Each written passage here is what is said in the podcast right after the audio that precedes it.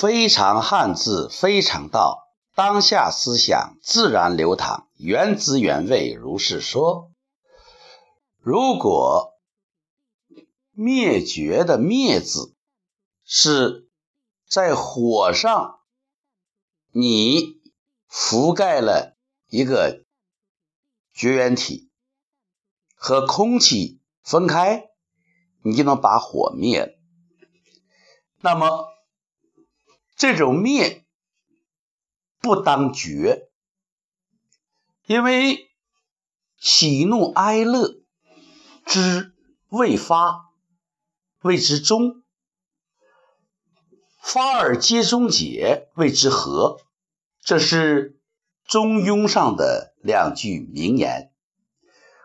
火气、怒火，只要发的比较正当。也是可以的，只是你不要火烧连营，要学会控制。所以灭不能把它绝，绝就是没了。一个没有火气的人，一个没有脾气的人，那他就形同于植物人。当然了，一些高僧大德是除外的。现在我们看看。灭绝的“绝”字，“绝”字左右结构，一个烂脚丝儿加一个舍。烂脚丝儿是丝，丝绸的丝，它的颜色是非常非常白的，是没有杂质的。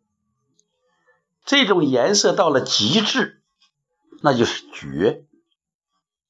啊，就没有任何的杂色杂质为绝。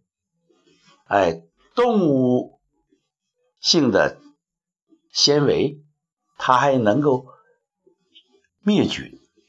据说宋美龄啊，民国第一夫人，她皮肤啊过敏，只有用这个纯。蚕丝的床单才能够避免过敏，所以这是纯的。这个“绝”有纯的意思。另外，纯到极致了，它就有一种绝对的意思了。百分之百就绝对，在你百分之百的时候。在你尽善尽美的时候，你需要警惕的就是绝对。一旦认为什么是绝对了，那么它基本到了一个物极必反的程度。啊，到那个程度，这个“绝”字就到了另外一个意思，就是没了，被消灭了。灭绝了。